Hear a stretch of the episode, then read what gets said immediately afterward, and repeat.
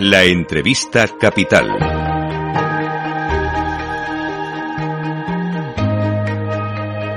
Luis Vicente Muñoz. Hablemos de lo que viene en la economía española. Vamos a hablar de previsiones. Las previsiones son solo eso, previsiones. Se revisan a veces a la baja y a veces a la alta. Y aquí está con nosotros hoy en directo, en Capital Radio, don Rafael Domenech, responsable de análisis económico de BVA Research y quizá uno de los economistas más influyentes en esta materia de perspectiva económica. Don Rafael, muy buenos días.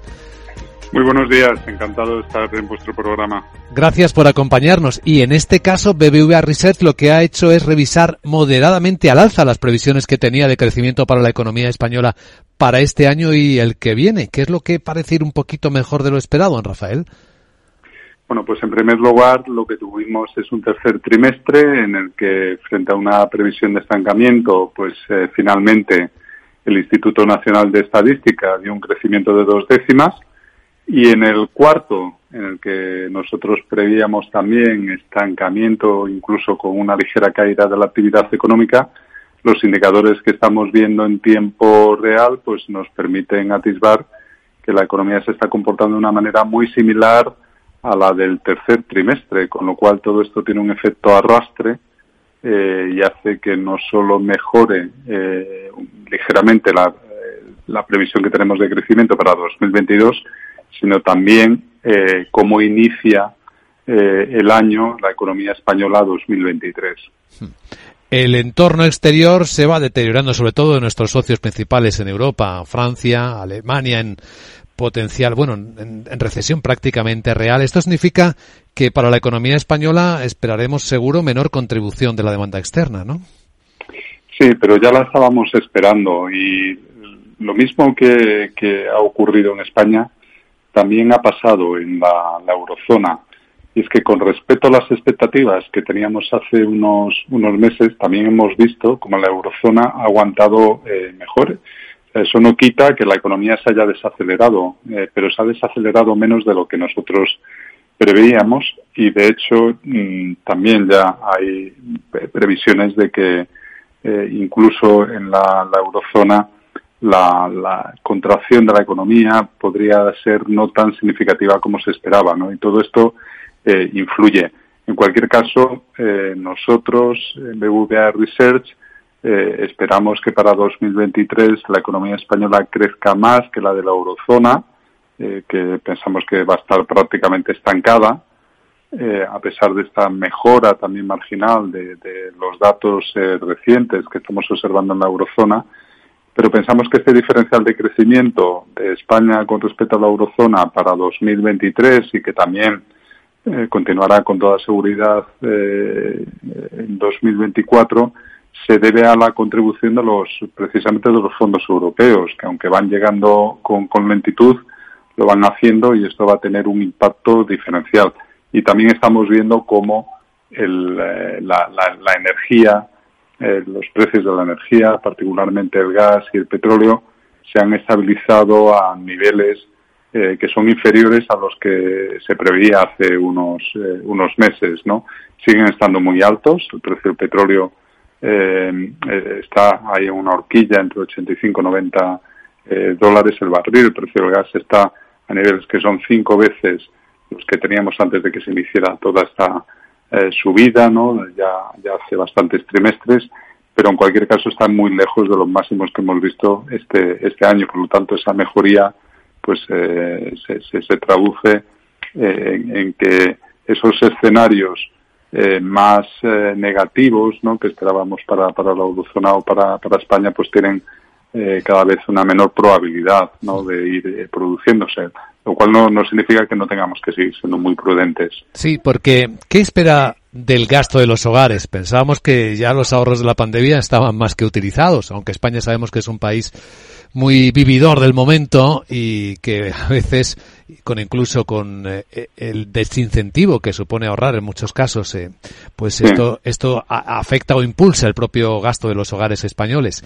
Pero y lo vemos ahora en el puente no como están prácticamente las reservas turísticas eh, a niveles altísimos. Sí porque efectivamente aunque lo que hemos visto con los datos del tercer trimestre es que ya prácticamente la tasa de ahorro ha vuelto a, a los eh, niveles eh, normales ¿no? que, teníamos antes de la pandemia, pero también lo que es cierto es que todo el ahorro que hemos acumulado durante la pandemia y luego en la fase de recuperación posterior, en las distintas oleadas que tuvimos del coronavirus, ese, ese ahorro no se ha gastado totalmente, ¿no? Eh, queda mucho ahorro todavía por, por gastar ahí, que en parte es el que está permitiendo que este golpe no eh, tan fuerte de, de, la, de, la, inflación que hemos tenido este año pues haya podido ser eh, digerido no eh, de alguna manera por los por los hogares no parte de ese ahorro también pues está yendo a, inversiones inmobiliarias y una parte todavía sigue en activos financieros por parte de las familias, ¿no? Pero no, no se ha agotado todavía. En este análisis, en esta radiografía de la economía española, Veíamos ayer, por cierto, eh, la información del Banco de España sobre los márgenes de las empresas. Nos encontramos con alguna sorpresa. Los que están subiendo márgenes por encima del 20% no solo son empresas de refino, sino también en hostelería en comercio. Se estaba viendo cómo no solo se encajaban el aumento de costes que nos trae la inflación en algunas empresas, sino que todavía seguían siendo capaces de mejorar márgenes. Pero no para todas, bueno, claro. Sí, aquí hay que tener un poco de cuidado a la hora de establecer las comparaciones porque Claro, que veamos que, que, el margen ha subido en algunas en algunos sectores eh, mucho en, en, el, en el último año, hay que ponerlo en, en, relación de dónde está el nivel o dónde estaba el nivel eh, y sobre todo la comparativa con respecto a la situación prepandemia. ¿no? En algunos sectores el margen había bajado tanto como consecuencia de, de, la, de la pandemia que, ahora se esté recuperando cuando lo hace la demanda a tasas del 20%, pues lo único que está eh, ocurriendo es que se está normalizando, ¿no? que está volviendo a, ciertos niveles más, eh, más parecidos a la normalidad. Pero lo cierto es que en el conjunto de la, de la economía española los, los márgenes sobre ventas, con los últimos datos que publicó ayer el Banco de España, están todavía por debajo de los niveles de la pandemia en agregado, lo cual no quiere decir que, como muy bien decías Luis, que haya algunos sectores que están por arriba y otros que están todavía más por debajo, pero, pero en promedio eh, están eh, todavía por debajo. Y esto es consistente también con la información que nos dio el Instituto Nacional de Estadística eh, sobre la, la, situación de, las rentas, ¿no? De, de, las empresas y de, de los autónomos, ¿no? Eh, así como eh, en términos reales, cuando lo, ponemos esto en relación al deflator del, del Producto Interior Bruto, vemos que la remuneración por asalariados está ya medio punto por encima de los niveles de, pandemia, gracias, entre otras cosas, a la recuperación de, del empleo y a que los salarios no nos han hundido. Eh, el PIB, el Producto Interior Bruto, está todavía a dos puntos en el tercer trimestre de recuperar los niveles de, de prepandemia y el, lo, que son los márgenes empresariales en las rentas eh, mixtas, que es donde están las rentas de los autónomos, están casi a siete puntos todavía del nivel eh, prepandemia, ¿no? O por lo tanto, eh, claro, lo normal es que cuando todavía no se han alcanzado los niveles previos a la crisis, pues para, para hacerlo las, las, las rentas empresariales todavía tengan que crecer algo más que el promedio de la economía para volver donde ya están otros indicadores económicos. ¿Y del empleo, del comportamiento del empleo, qué podemos esperar, don Rafael?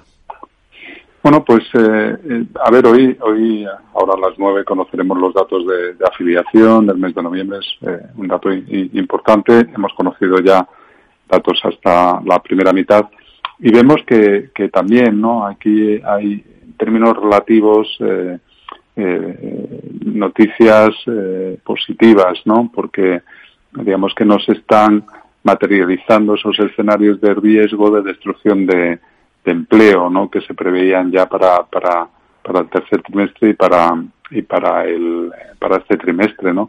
De hecho, eh, todavía queda eh, bastante, ¿no? Para, para acabar el, el, cuarto trimestre tendremos que ver los datos de hoy, los datos de del mes de diciembre, pero con la información que ya conocemos, incluso en términos de afiliación a la seguridad social, hay una ligera eh, eh, aceleración. Eh, la mejor previsión que podemos hacer en estos momentos, insisto, a falta de conocer los datos que se publicarán ahora esta mañana, es que este trimestre la afiliación estaría creciendo tres décimas cuando en el trimestre anterior lo hizo uno. Obviamente todo esto eh, una vez que desestacionalizamos las series, ¿no? O sea que, eh, aunque no son tasas que, que se puedan, no, son estadísticamente distintas, ¿no? Una, una, una de otra, pero apuntan a esa dirección de, de sostenimiento y desde luego no están en el terreno eh, negativo, ¿no? Y, y, bueno, pues todo esto nos hace, ¿no? Que, eh, que hayamos revisado ligeramente al alza la previsión. No es una, no es una revisión eh, muy, muy importante. Estamos pasando del, del 1 al 1-2, pero, pero bueno, es, preferible iniciar el ciclo ya de, de, revisiones al alza de las previsiones económicas que no estar en la situación contraria, ¿no? De seguir revisando la baja las previsiones económicas como, como hemos hecho desde principios de, hemos estado haciendo eh, todas las casas de análisis desde principios de año hasta prácticamente el inicio, el inicio del otoño, finales del verano. Muy bien, pues una visión muy completa. Don Rafael Domenech, responsable de análisis económico de BioWare Research, gracias por compartirla en Capital La Radio. Don Rafael, y buen viernes. Encantado, muchísimas gracias.